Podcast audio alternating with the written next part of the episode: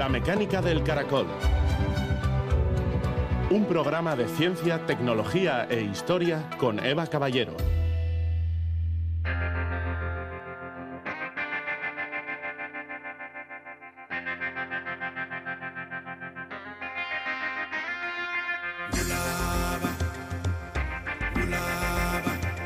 Es casi imposible no estar interesado en la historia. Casi todo lo que nos rodea tiene que ver con ella. Jerry Toner, historiador.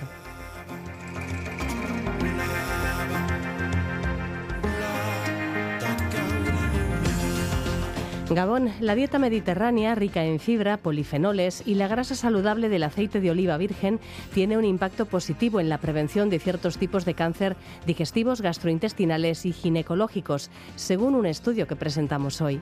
La obesidad ligada a una mala alimentación actúa por su parte como factor negativo.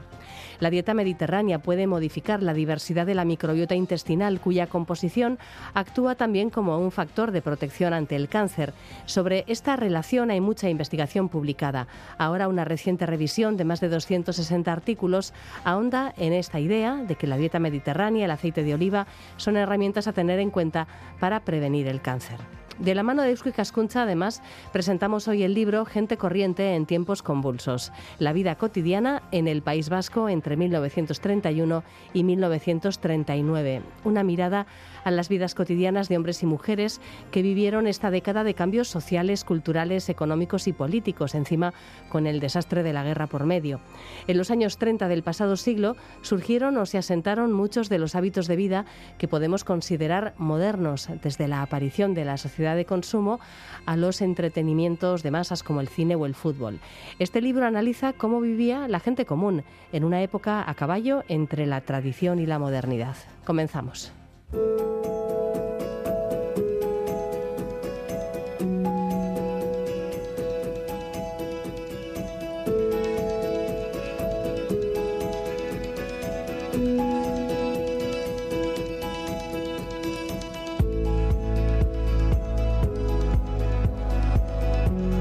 Algunos tipos de cáncer están relacionados con la obesidad. Podemos citar el colorectal, el pancreático, el cáncer hepático y el de esófago, entre otros.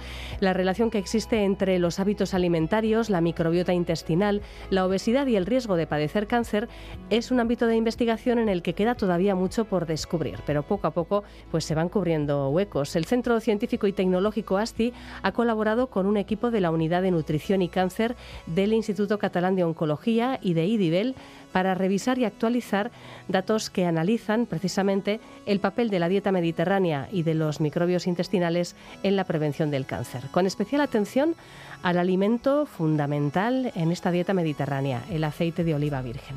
Nos acompaña Inara Cano, investigadora senior en alimentación y salud del Centro ASTI. Gabón, Inara. Gabón, Eva, ¿qué tal? Estos estudios de revisión analizan normalmente gran cantidad de datos. ¿En qué tipo de investigaciones os habéis centrado a la hora de tener pues, el mejor resumen de datos, imagino, para analizar esta cuestión? Pues mira, esto ha sido una tarea bastante titánica. Hemos revisado como más de 260 artículos, que son los que hay citados en la propia eh, eh, review, en la propia eh, revisión, y bueno, en general son ah, artículos eh, y otras revisiones y principalmente estudios clínicos, ¿vale?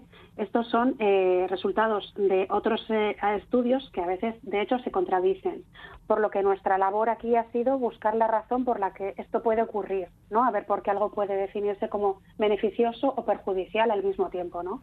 Entonces, bueno, pues hemos concluido que pues ocurre a veces porque se han estudiado diferentes poblaciones, diferentes tipos de técnicas analíticas que se han aplicado, efecto del placebo, bueno, un poco así, todo lo complicado que, puede ser la ciencia, pues intentando traducirlo, digamos. Este tipo de estudios tienen la virtud de que al revisar tal cantidad de datos, pues se pueden establecer relaciones eh, bastante interesantes. Por ejemplo, ¿qué evidencias habéis observado en esta relación entre dieta, microbiota y cáncer? Cada día sale una noticia nueva ¿no? de, los efectos que puede tener la microbiota. Entonces, esto está teniendo un impacto súper grande y lo que queremos hacer es, como dices, establecer qué es lo que podemos eh, tomar como más en serio o que, bueno, que sencillamente es una curiosidad nueva. ¿no? Eh, comentarte ¿no? que las encuestas nutricionales en las que nos basamos mucho eh, muchas veces no se suelen rellenar bien, ¿no? Y, menos cuando no tienes ayuda de un nutricionista al lado. Entonces, estas encuestas no reflejan la realidad de lo que comemos. Entonces, a partir de herramientas que aplicamos en ASTI, como son la nutrición de precisión y la inteligencia artificial, pues podemos saber eh, qué ha comido una persona o cómo lo metaboliza, cómo funciona dentro de su organismo, ¿no? Sobre todo eh, centrándonos en este caso en la microbiota, ¿no? Que es su taxonomía. Eh, esto es eh, quién está ahí, ¿no? Ver como con una lupa quiénes están ahí trabajando. Y también estudiamos mucho lo que es los ácidos grasos de cadena corta, ¿vale? Que son lo que producen las bacterias, eh, lo que metabolizan a partir de la digestión de ciertas fibras o alimentos que tomamos. De esa manera podemos hacernos una idea de los hábitos nutricionales y de salud digestiva de las personas. Yendo a las evidencias que hemos visto más en la, en la revisión, ¿no? que nos han podido llamar un poco más la atención era que, bueno, sí que asumimos que, pues que hay muchísimos factores como la microbiota intestinal en este caso que afectan a, a, determinados cánceres, los relacionados con la obesidad, por ejemplo, hemos eh, visto como el cáncer de colon, que tiene evidencias directas, ¿no? Estos estudios clínicos, como decía, son en humanos, o sea que ya se ha visto, como te digo, no solamente en cultivos celulares o en tejidos, se ha visto en personas eh, que sí que podrían ayudar a prevenir. Entonces, bueno, a partir de componentes del aceite de oliva, como el ácido graso oleico o los mm, polifenoles, bueno, que gran parte de este mérito se le puede atribuir a la, a la microbiota intestinal porque es la que lo metaboliza y que pueda absorber estos nutrientes, producir vitaminas. Entonces, bueno, pues estamos súper intrigadas y queriendo aplicarlo a nuestros propios estudios. Esto es muy interesante porque eh, ya desde hace años se conocen los efectos positivos de la dieta mediterránea, pues desde sus propiedades antiinflamatorias, la presencia de antioxidantes como los citados polifenoles que tenemos en las uvas, en el aceite de oliva virgen, etcétera, etcétera. Pero claro, ya se introduce este otro factor eh, importante, este mecanismo de modulación que es eh, la microbiota intestinal. Mm, al final, eh, bueno, se, complejiza en cierta manera el proceso, pero al mismo tiempo puede ayudar a desvelar pues eh, nuevas formas de, prevención del cáncer, ¿no? Sí, sí. a ver, es difícil, ¿no? decir, bueno, qué es lo que, encontrar predictores, digamos, ¿no? qué es lo que estamos hablando, prevenir. Pero mm, concretamente esto que comentas sí que se está sabiendo, ¿no? En, por ejemplo, en tratamientos antes y después, ¿no? qué personas van a reaccionar mejor a determinada dieta, a reducción de carbohidratos o reducción de, grasas, porque, claro, como, bueno, ya saben, es, saber popular también, ¿no? Que todas las personas no reaccionamos igual. Entonces, tú estás hablando con varias eh, personas y cada uno dice, bueno, vamos a probar no sé qué dieta, ¿no? O vamos a probar, yo qué sé, eh, una restricción calórica que está súper de moda y se empieza a probar, igual a una persona le va fenomenal. Bueno, esto también, eh, desde luego hay que consultarlo con, con nutricionistas o con expertos, ¿no? Pero bueno, que todos hacemos alguna prueba. Venga, pues voy a comer más plátano, me invento. Y, y hay gente a la que le va fenomenal y otras personas a las que no. Así que, bueno, pues estamos viendo por qué ocurre esto. Y, y sí, se puede se puede saber, por ejemplo, a partir de, eh, por ejemplo, sabiendo eh, qué tipos de bacterias tiene una persona, eh, se puede saber si va a reaccionar en principio mejor o peor a, determinados tratamientos nutricionales, en este caso, incluso farmacológicos. Sí. En ASTI investigáis precisamente cómo modular la microbiota a partir de productos que llevan directamente las bacterias al intestino, los probióticos, y aquí tenemos la imagen del yogur, que es como muy evidente, ¿verdad? Y a partir también de los prebióticos, que lo que hacen es estimular el crecimiento de bacterias saludables, vamos, como si les echaseis compost o abono o fertilizante. ¿no? Bueno, ¿podrías darnos algún ejemplo de, trabajo que tenéis en marcha en ASTI en este área tan interesante? Sí, eh, al hilo de lo que has dicho, eh, precisamente se trabaja mucho en los simbióticos. Los simbióticos son la mezcla entre los eh, prebióticos, que son estos eh, alimentos para las bacterias, que son como buenos, que están de moda también, que puede ser pues una kombucha o eh, un yogur o bueno cosas así más cercanas, o incluso el propio plátano, como, como comentaba, puede ser un prebiótico porque tiene fibras y es alimento de las bacterias, más la propia bacteria, ¿no? que esto ya es eh, algo muy concreto que se puede dar en, determinadas cepas que se sabe que funcionan mejor y, bueno, pues entonces estás echando, el estás añadiendo ¿no? a este compost la propia bacteria y el alimento que le gusta. ¿Para qué? Para tenerla contenta. Entonces ya eh, la puedes mantener y la puedes conseguir que aumente un poco su población dentro de toda esta eh, familia que tenemos dentro de nuestro organismo. De proyectos en relación con esto, pues tenemos un montón. Ahora mismo es que no podemos obviar el funcionamiento de la microbiota, está en todas partes, ¿no? Entonces, bueno, me gustaría subrayar uno que, nos está trayendo como muchas alegrías y sorpresas a la vez, ¿no? Siempre pues esperas algo, pero luego descubres cosas que, ni esperabas en relación con la Real Sociedad, ¿no? Con deportistas de élite, en este caso, pues eh, jugadores y jugadoras de fútbol. Bueno, pues todos imaginamos que los eh, deportistas de élite son personas como superhéroes, un poco podríamos decir, ¿no? Que tienen pues eh, muchas capacidades, tanto físicas como psicológicas muchas veces, ¿no? Para resistir eh, la presión y tal, y sí que las tienen, pero no están tan sanos como se esperaría. O sea, son personas que tienen una, un estrés físico y mental muy elevado y que pues tienen algunas alteraciones, entre ellas eh, tienen bastante dañada la salud digestiva. ¿no? Entonces, bueno, pues eh, eh, comentan que tienen problemas, que, se encuentran incómodos o incómodas pues comiendo ciertos alimentos, algunas mm, intolerancias, se les, pues como que tienen eso malestar, pesadez y que incluso pues se van mucho al baño, ¿no? Cuando estás muy nervioso pues está claro que se aceleran los movimientos intestinales, pero bueno, que es lo normal, ¿no? Entonces pues haciéndoles eh, un seguimiento muy cercano que les hace su directora de nutrición, que, es Virginia Santesteban, con la que estamos eh, súper contentos trabajando. Les hace un seguimiento uno a uno y, estamos viendo, pues eso, que, consideraban que era normal algunas de las, eh, mm, digamos, eh, características que, que tienen y no son normales. Lo que, entonces, lo que estamos haciendo es tratar a cada uno con una, con su necesidad, ¿no? Que sea personalizado pues aquellos que tienen, pues yo qué sé, digamos, muchas mm, molestias, intolerancias o diarreas, pues se les ajusta la nutrición y gracias a también la colaboración con la farmacéutica Piles, pues estamos pudiendo darles ciertos probióticos concretos para, para mejorar su, su salud. Y, y están súper contentos. Eh, figúrate lo que es de repente asumir que lo normal es, pues eso, encontrarte con malestar digestivo, ¿no? que no te sienten bien ciertas comidas y, ver que, eso se puede solucionar pues de una semana a otra. Vamos comiendo un poco diferente o y bueno, ahora estamos también analizando su taxonomía, como decía, cuáles son las bacterias que tienen ahí, la microbiota intestinal y viendo también qué, qué es lo que producen, ¿no? qué ácidos grasos de cadena producen.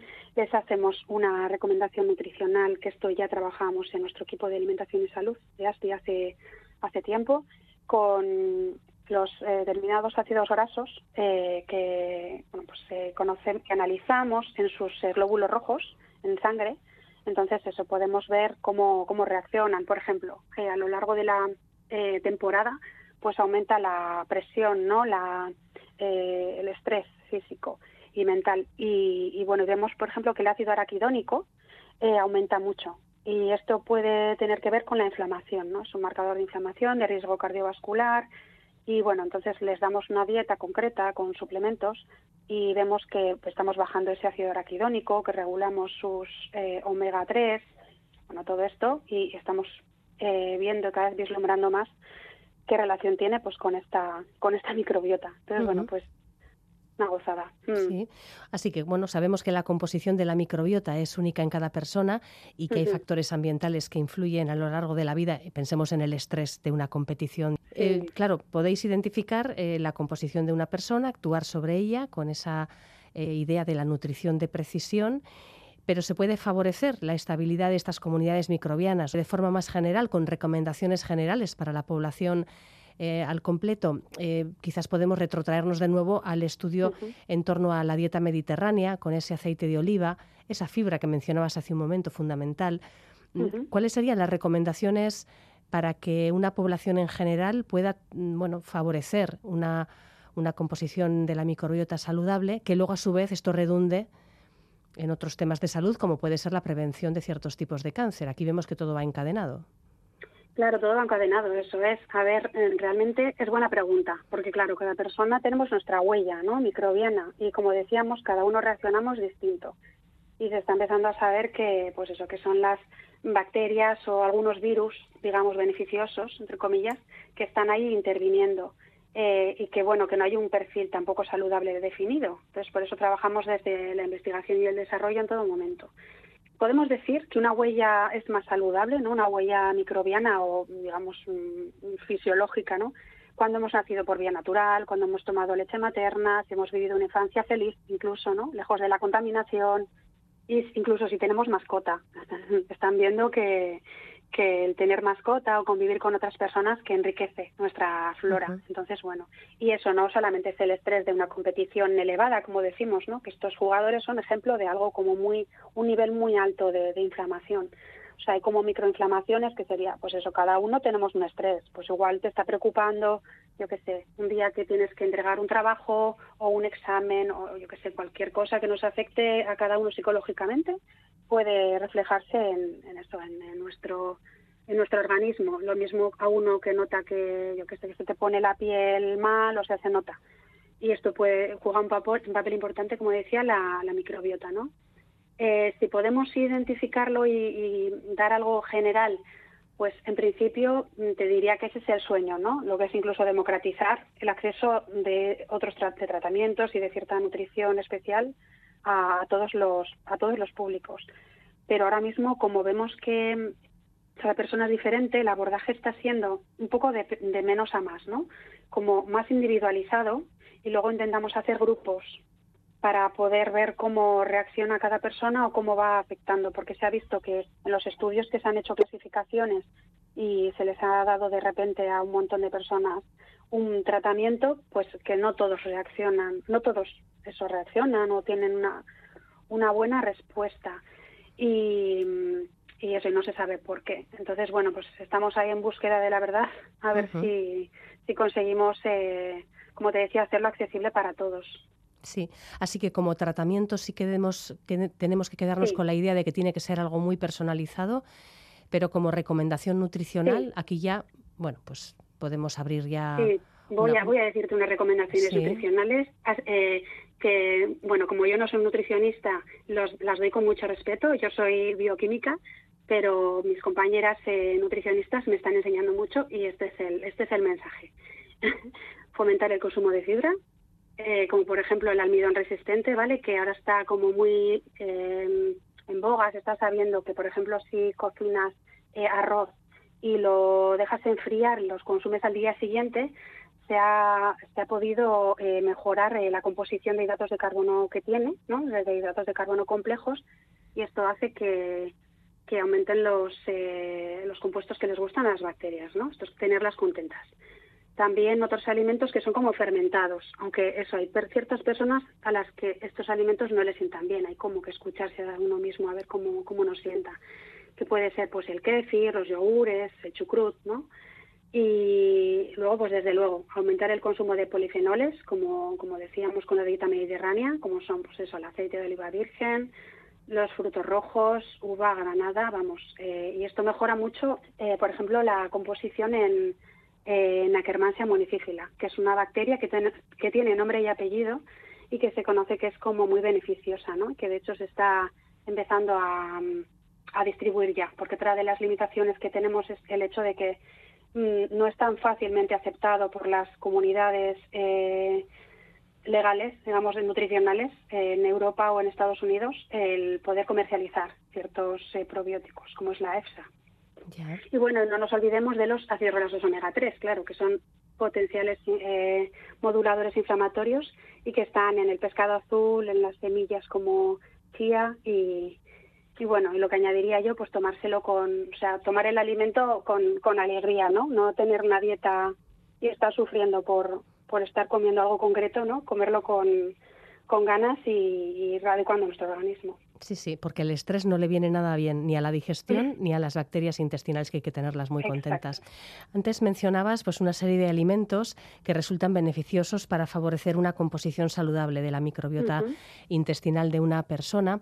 Lo mejor sí. es tener una dieta equilibrada siempre, pero ante situaciones de riesgo especialmente complejas, eh, situaciones de bajada de defensas, etcétera, em, ¿hasta qué punto se comercializan ya estos probióticos y está demostrada su utilidad? Sí, eh, claro, todo esto requiere, aunque se vendan sin receta, de hecho, se requiere pues una recomendación, ¿no? O incluso un análisis más allá de me encuentro mal o tengo un mal momento o bueno, he tenido un momento una eh, gastroenteritis severa y, tengo que reponer, porque lo que ocurre ahí es pues eso, un desequilibrio, una disbiosis de la microbiota intestinal, una que, tu intestino permea, puede inducir inflamación y puede llevar a otras, a otras cosas de forma un poco silente. Eh, sí que se, puede acceder a ello en cualquier farmacia, incluso para farmacia. Y como decía, hay que tener un consejo un poco pues, eh, médico o científico a la hora de, tomar estas, estas, estos remedios. Eh, siempre recomendamos ir por la vía del prebiótico, que sería estos alimentos, ¿no?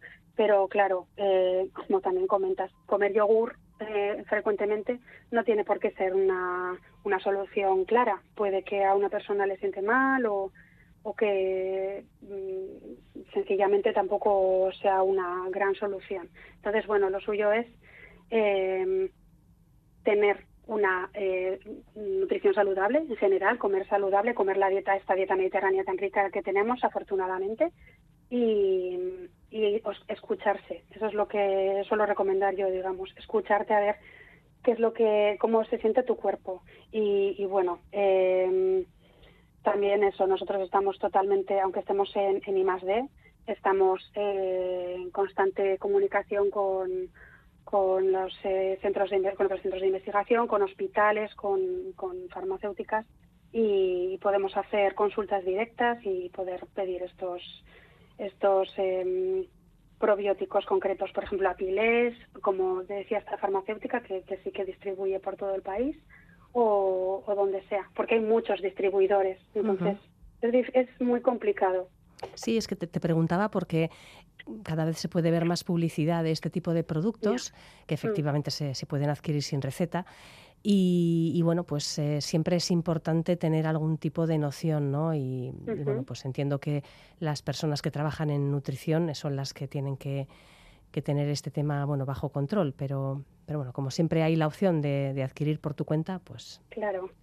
Sí, a ver, no creo que vaya a hacer daño a una persona así tomar, pues si has tenido un momento de gastroenteritis, tomar después eh, uno, un probiótico, pero claro, ¿qué probiótico tomo? No, no puedo tomar cualquiera. Tienes que tomar uno concreto o igual, igual te soluciona y estás tapando otro problema que subyace. O sea, igual tienes otra patología que, entonces por eso siempre se recomienda pues consultar con los médicos que están cada vez más actualizados, porque aquí, claro, los investigadores hablamos de cosas muy novedosas que igual todavía no están a la mano de, la mano, vamos, no podemos todavía eh, hacerlas eh, cercanas, pero bueno, a, través de Enasti, por ejemplo, como somos un centro eh, tecnológico sí que intentamos trasladar esta realidad a las personas y por eso pues intentamos estar mucho en contacto con, con, la, con la realidad. ¿no? no solamente con estas revisiones que hacemos tan, tan profundas de un montón de artículos científicos, sino con lo que dicen las personas y lo que hablan en las consultas. Bueno, pues em, hemos eh, tocado diferentes palos, pero todos relacionados con esta cuestión, la importancia que tiene vigilar la eh, dieta y, la composición de la microbiota intestinal, porque son factores fundamentales en, en salud y en enfermedad. Ainara Cano, muchísimas gracias por este rato. Un saludo. Muchas gracias, Eva. Un saludo.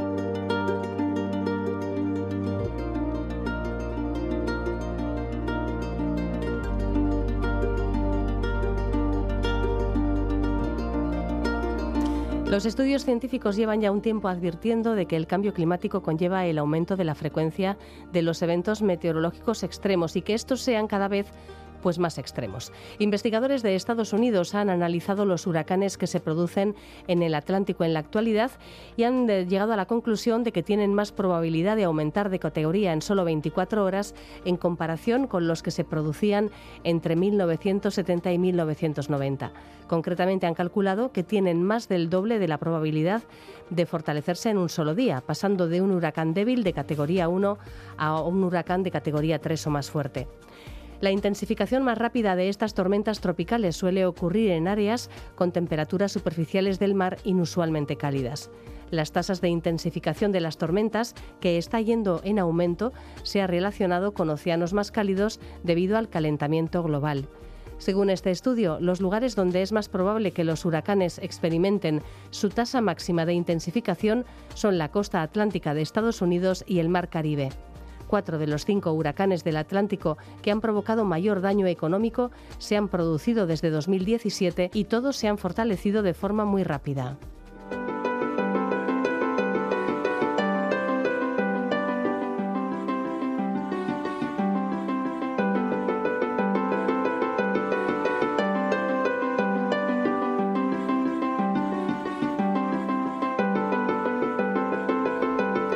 Durante siglos la historia se escribió desde el punto de vista de los poderosos, de los reyes, de los líderes militares o religiosos, de los potentados capitalistas o de cualquier caudillo. Esto empezó a cambiar hace poco más de 100 años, cuando algunos historiadores volvieron la mirada hacia la gente común, interesándose por la vida cotidiana de quienes a veces, sobre todo, bastante tenían con sobrevivir. Es lo que alguien llamó la intrahistoria. Un libro publicado recientemente nos acerca precisamente a la realidad de la gente común, la gente de a pie, en el País Vasco y en Navarra, en los años 30 del pasado siglo. Una atractiva aproximación a la vida cotidiana de la generación que vivió en el contexto de la Segunda República y de la Guerra Civil. Es el tema que nos plantea hoy Eusko Cascuncha en una nueva charla con Juan Aguirre. Gabón, Juan. Gabón, Eva. Un libro que se titula Gente corriente en tiempos convulsos. La vida cotidiana en el País Vasco 1931-1939. Una lectura francamente agradable, muy instructiva, muy bien escrito, como no podía ser menos, pues de, quien es su autor, que es Santiago de Pablo, catedrático de Historia Contemporánea de la UPV en la Facultad de Letras del campus de Álava y socio de Eusko y Cascuncha.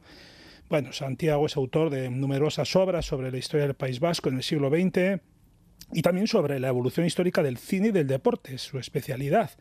De hecho, es miembro de la Academia de Artes y Ciencias Cinematográficas de España y ha trabajado como guionista y como asesor histórico en distintas producciones audiovisuales.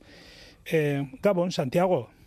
Gabón, buenas noches. Gabón. Vamos a charlar un poco sobre este, este interesante libro. Eh, y bueno, quizá lo primero que se me ocurre señalar, Santiago, es que, bueno, es la vida cotidiana del País Vasco, claro, pero en realidad queda bastante claro, y tú insistes desde el principio, en que hay que, hay que, hablar, habría que hablar de vidas, de vidas cotidianas, porque no eran iguales eh, no eran iguales la vida, para, no era igual para quienes vivían en las ciudades o en las áreas rurales, para las mujeres que para los hombres, para la burguesía que para el proletariado industrial. Pero más allá de esto, que parece una obviedad, también da la impresión, a través del libro, que el País Vasco de hace 90 años era un país de enormes contrastes, bastante mayores de los que hay en la actualidad. ¿Esto es, correcto señalarlo así? Sí, yo creo que sí. Es verdad que ahora también tenemos, hay diferencias sociales, contrastes en la vida cotidiana, pero en general la sociedad ha tendido a una mayor igualdad. En aquella época pues había, por ejemplo, grandes diferencias, para empezar, entre el mundo urbano y el mundo rural eh, los campesinos en los baserris o en zonas más de, por ejemplo, la Rioja Alavesa, eh, pues no tenía nada que ver con la vida en las ciudades que era en el sentido muy moderna. Y además cada ciudad con su propia identidad, con su propia idiosincrasia, ¿no? Eh, Bilbao, una ciudad más industrial, grande, abierta, digamos, ahí al mar, eh, al puerto, a la industria, a la minería, eh, una ciudad burguesa también importante, Donostia, pues ya centrada en el turismo, una parte más aristocrática, el verano sobre todo se reunían, a pesar de ser la Segunda República, seguía siendo un momento de reunión de las clases aristocráticas de, otras partes, y, y, Vitoria pues siempre una ciudad un poquito más, en aquella época sobre todo, más pequeña, casi más rural, etcétera, etcétera, ¿no? Y, y por tanto, quizás esa globalización que obviamente no impide los, las, las diferencias sociales, pero que nos hace más iguales, en aquella época realmente pues se parecía muy poco a la vida cotidiana a lo mejor de un gran burgués del ensanche de Bilbao que un campesino, por ejemplo, de, del allanado de la Rioja Alavesa. Tras el crack de 1929, Estados Unidos y de hecho toda Europa entraron en una profunda crisis económica que llevó el desempleo a unos niveles desconocidos hasta entonces. Paradójicamente, los años 30 asisten, sin embargo, al despuntar de la sociedad de consumo. ¿Cómo ocurrió esto? Bueno, es verdad que, puede parecer un poco contradictorio, eh, pero es que, claro, los procesos, digamos, de vida, de vida cotidiana, de mentalidades, no tienen a veces que ver directamente con los cambios inmediatos. Estamos hablando, en este caso, de unos procesos que casi casi se podría decir que empiezan a finales del siglo XIX, con lo que se llama la sociedad de masas, ¿no? que es una sociedad de consumo en masa. Las marcas, quizás no somos conscientes de que hace 150 años no había marcas comerciales, todo se compraba digamos, directamente en el mercado, en lo cercano, ¿no? Eh, los deportes de masas, los grandes espectáculos, el cine, todo esto empieza eh, más o menos a finales del 19 y se incrementa a partir de la Primera Guerra Mundial, que es un cambio eh, muy importante a nivel social, ¿no? En muchos aspectos, incluso, por ejemplo, comentabas pues el tema de, de la vida de las mujeres cambia mucho en torno a esa época. Los años 20, y a pesar de que en España hay una dictadura, eh, también parece contradictorio porque es una dictadura de Primo de Rivera, pero algunos autores hablan incluso de dictadura modernizadora, es decir, hay cambios sociales importantes que continúan, por tanto, toda esa fase. ¿Qué es lo que sucede?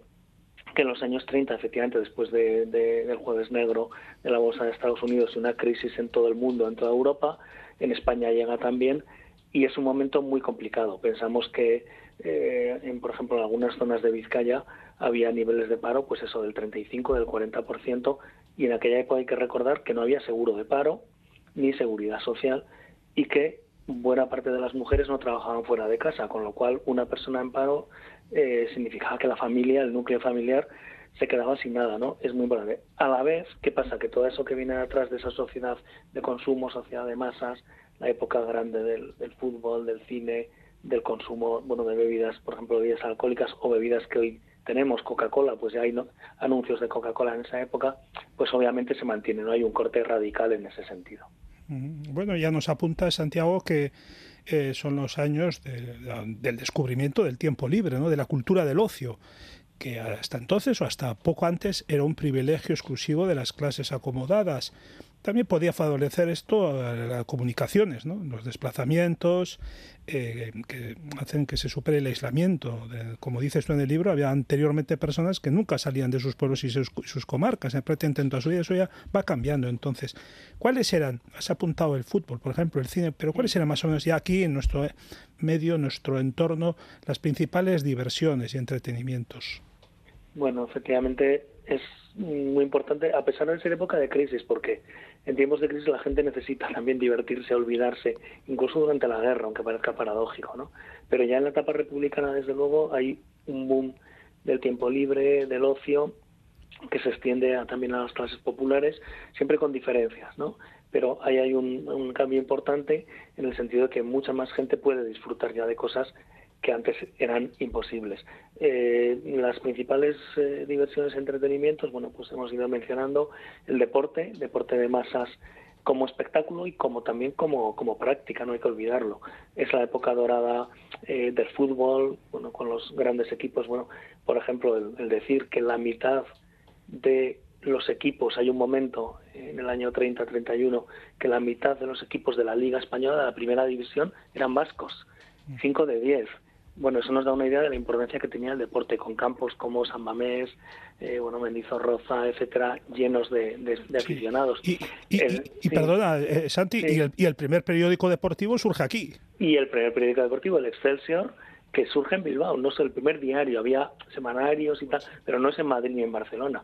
Eso nos está implicando una afición al deporte que era enorme, el fútbol, pero también el ciclismo, eh, es la primera vuelta, la vuelta al País Vasco que había empezado en los años 20 que continúa, eh, el boxeo, que quizás hoy es el que menos, el que más ha perdido fuerza, con Paulino Uzculun, sobre todo, Isidro Gaztañaga, y también a otro nivel el, montañismo. Es una época también que sale mucha gente al monte, mujeres también, es interesante destacarlo, ahí hay un cambio importante. Entonces todo eso llevaba mucho. Y luego eh, el cine, el teatro es verdad que se habla que está en una cierta crisis en esa época porque el cine, el cine sonoro, que llega en 1930, es decir, prácticamente, y que es una revolución el poder escuchar de esa manera, ¿no? Entonces tenemos con algunas producciones también propias, pero sobre todo cine norteamericano, porque en eso casi no hemos cambiado, ¿no? Se podría decir, había mucho cine norteamericano.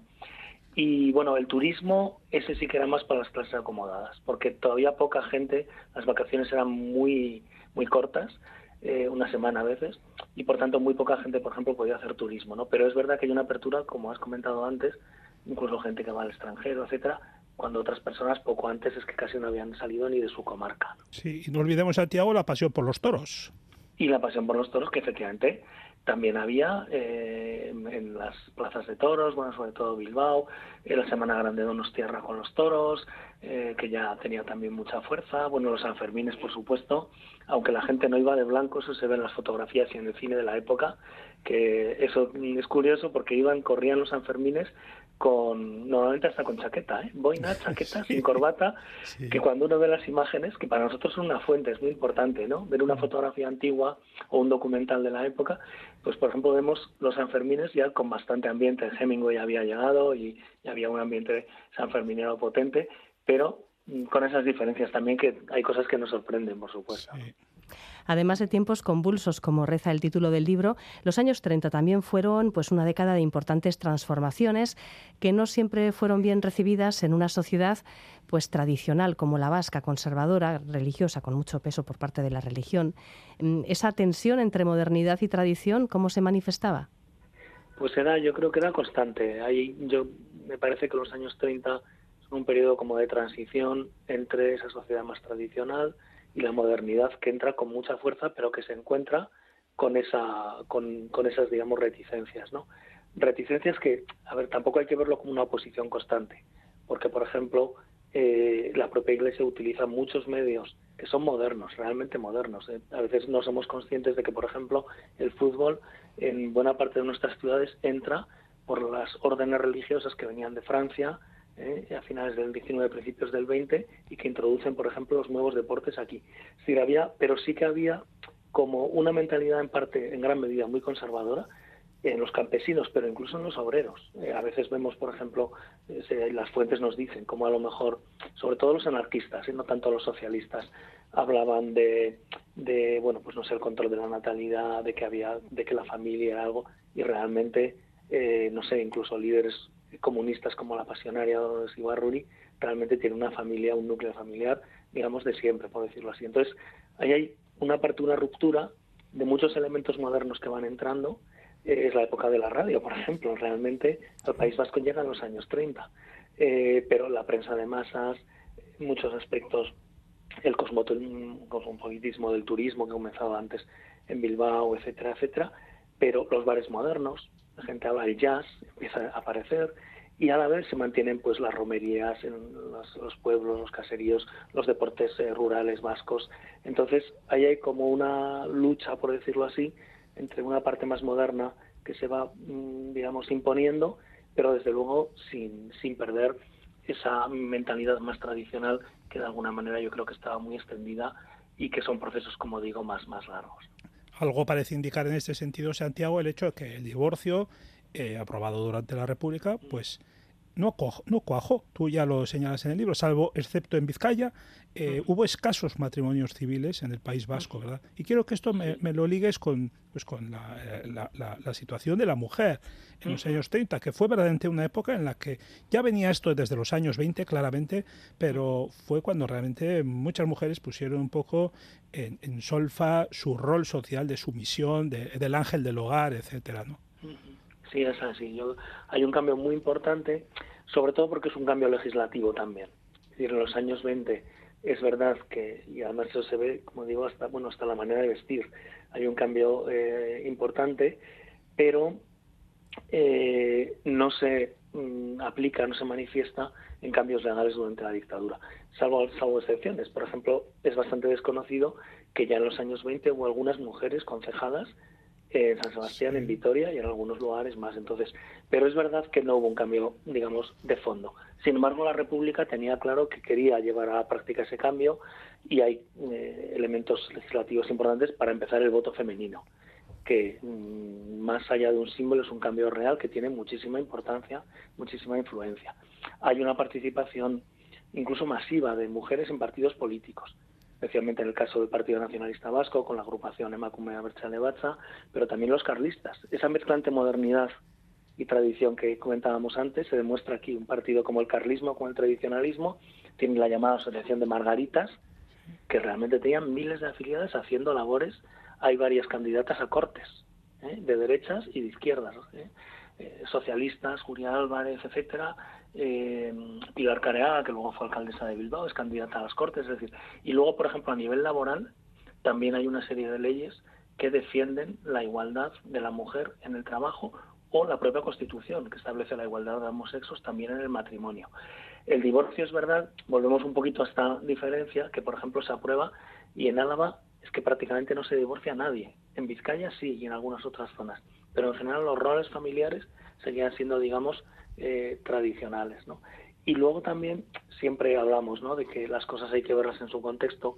En el caso de la República tampoco vamos a idealizarla, porque hay algunas leyes de la República en materia de laboral para las mujeres que hoy nos parecen todavía discriminatorias, pero claro, estamos en los años 30. Eso hay que tenerlo en cuenta que son avances muy importantes para la época. En el capítulo que dedicas a la educación eh, aparece la idea de que el nivel de escolarización básica en el País Vasco era superior al de la media española. Sin embargo, el alumnado que cursaba estudios de secundaria era una minoría y muchos menos, evidentemente, los que conseguían acceder a la universidad. ¿Qué impedía este desarrollo educativo? Bueno, hay muchos factores. Eh, para, bueno, para empezar, la base es muy fuerte porque las diputaciones, estamos hablando de que existía el concierto económico en las tres provincias o el convenio en el caso de Navarra y también los ayuntamientos llevan a cabo una labor de educación eh, muy potente, ¿no? Eh, es verdad que en la República, por ejemplo, está la famosa construcción de escuelas eh, que hace la República. Aquí no fue tan importante porque ya existía realmente. Entonces, a pesar del problema que suponía el euskera, a veces, o muchos maestros en pueblos de euskaldunes mayoritariamente llegaban de fuera y no sabían euskera. Pero ya había una idea, no el euskera no fue eh, oficial durante la República y no hubo por tanto enseñanza eh, oficial del euskera, salvo en las primeras icastolas que fueron apareciendo en aquella época, pero todavía muy poquito. Pero realmente hay una labor muy potente a nivel local, también de órdenes religiosas, comentaba antes que aunque en la República se prohíbe, en realidad lo que hacen es transformarse en colegios públicos haciendo una pequeña trampa legal, ¿no? en colegios privados, perdón, que dependen de los propios padres. Entonces, ahí hay una base. Sin embargo, ¿qué pasa? Que claro, eh, la gente empezaba a trabajar muy pronto y las familias, en su mayor caso, necesitaban el trabajo de los hijos y de las hijas también muy pronto. Entonces, era difícil pasar a la enseñanza secundaria, había muy pocos institutos. Estamos hablando de las capitales. Eh, y, eh, y muchísimo menos la universidad. En el caso vasco solamente existía la Universidad de Deusto y por tanto mm, para muchas carreras había que ir a Valladolid, Madrid, Zaragoza, básicamente eran. Y claro, muy poca gente realmente podía permitirse ir a la universidad. Iban algunas mujeres, muy poquitas todavía, pero sí que es una época en que hay un incremento de las mujeres en la universidad, que también hay que destacarlo, y, bueno, por tanto hay un cambio social importante en la educación que en realidad pues se retomará, digamos, ya a partir de los años 60, ¿no? En este sentido es importante también destacarlo. Sí, porque en 1936 estalla la guerra civil y bueno, pues muchas de aquellas formas de vida que hemos descrito se vieron muy alteradas o, vamos, eh, absolutamente cambiadas o incluso suprimidas ciertas formas de vida. Esto fue, Santiago, una ruptura temporal o realmente transformó la, cotidianidad de la sociedad vasca en la guerra y, la posguerra también. Sí, obviamente mm, la guerra supone una ruptura, eh, digamos, radical. Eh, primero por la propia situación, la situación bélica hace que la vida cotidiana sea completamente distinta, que la gente tenga que pensar eh, en sobrevivir mucho más que antes, racionamiento de alimentos, especialmente al principio en la zona republicana, porque claro, tenía más población y menos y menos capacidad de, por ejemplo de, de conseguir eh, cereal etcétera algunos alimentos básicos no mientras que Álava y también Navarra que quedan en la zona sublevada tenían menos población y más posibilidades alimentarias no pero está el tema de los bombardeos está el tema es decir realmente la propaganda. Entonces al principio yo diría que hay una transformación en los dos bandos. Una transformación sobre todo revolucionaria en el caso de Guipúzcoa eh, cosas como quitarse la corbata, los burgueses, o el sombrero, incluso el llamado sin sombrerismo, porque claro, era ser burgués y por tanto exponerte ¿no? a una represión. Cambia radicalmente. Vizcaya menos. Vizcaya después también con el gobierno vasco, la vida cotidiana se mantiene.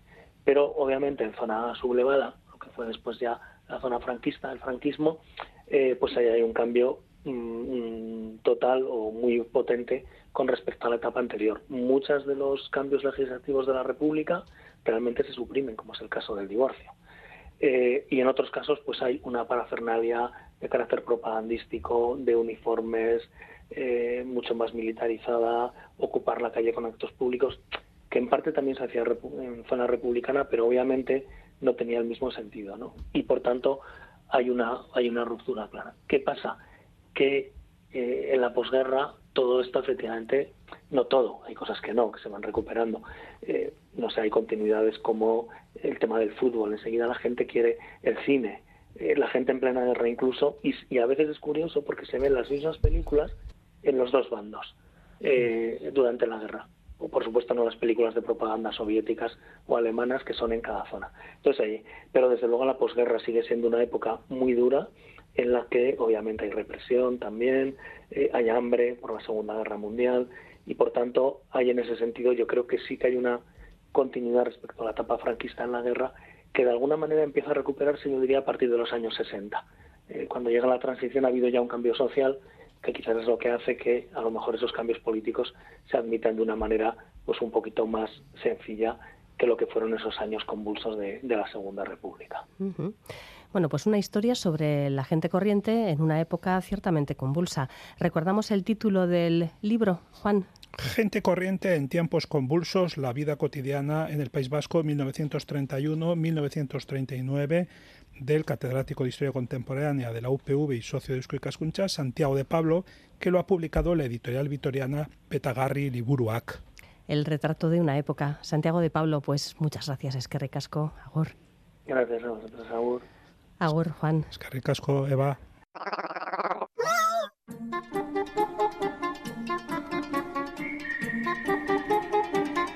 Apuntes de ciencia.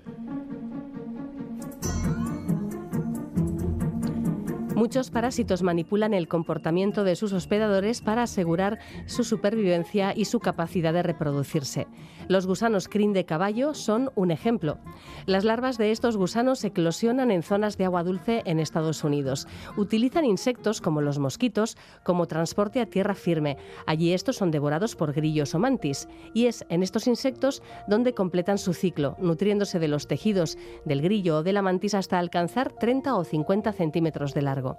Llegado el momento de reproducirse, el gusano de crin maduro induce al hospedador a saltar al agua para que el ciclo vuelva a empezar.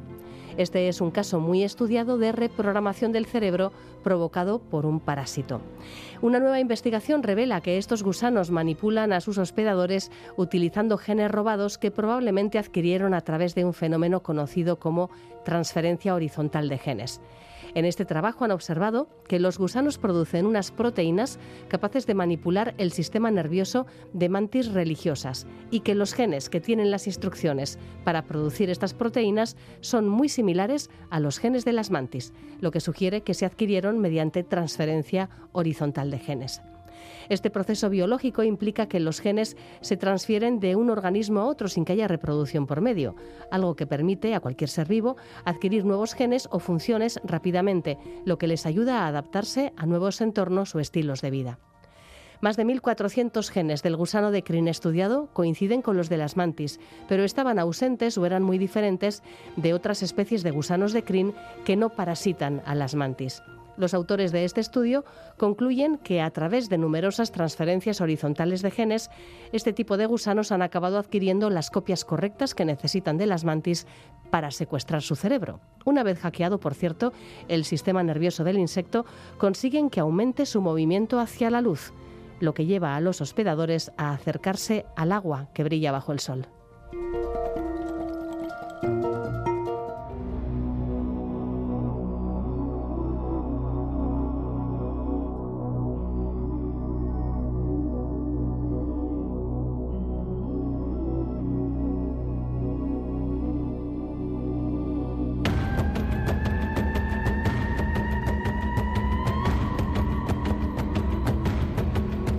Un equipo de científicos de las universidades de Granada y Cambridge, así como de, la Generalitat de Cataluña, ha identificado las piezas de ámbar báltico más antiguas encontradas en la península ibérica.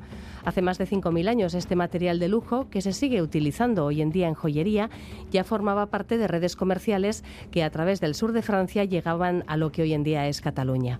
En la prehistoria, el ámbar, una resina fósil, no era una materia prima necesaria para las tareas cotidianas, pero debía ser muy valorado como objeto de lujo y de hecho se intercambiaba a través de las extensas redes comerciales establecidas en Europa.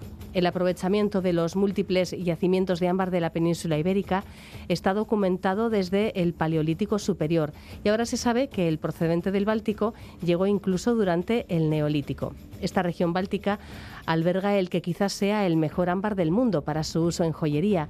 De hecho, fue codiciado en la Roma clásica y hoy en día sigue sustentando toda una industria, por ejemplo, en países como Polonia. Suerte, justo cuando el mundo apriete, mejorando lo presente, puedes agarrarte a mí. El ciclo de coloquios Emakume Zientzialarien Argitan a la luz de las científicas, organizado por el UYAR y Donostia Cultura, continúa este otoño con tres nuevas charlas que buscan dar visibilidad a las mujeres que trabajan en este ámbito. El primer coloquio tendrá lugar el próximo lunes 23 de octubre a las 7 de la tarde en el Salón de Actos del Centro Cultural Ernest Lluc de Donostia. Es la arquitecta Miren Vives Urbieta la protagonista de este coloquio titulado No la diseña tú, iri eta etxe bizigarriak eta osasungarriak denontzat, como diseñar ciudades y casas habitables y saludables para todos. Con esta recomendación para el próximo lunes os deseamos feliz fin de semana. Agur.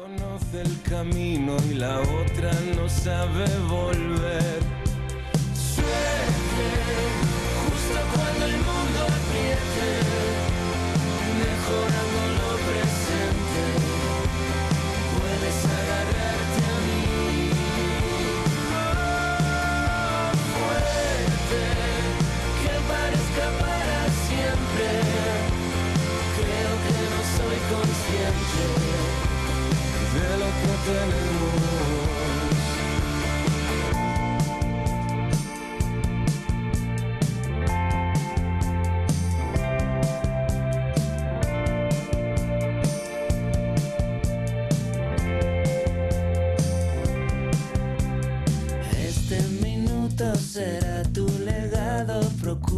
que sea especial. Aquellos que te han enseñado a tener siempre a mano un puñal. Mañana mejor me cuentas tu vida, a ver si la mía es peor. ¿Quién dijo que afecta al orgullo tener que pedirnos perdón?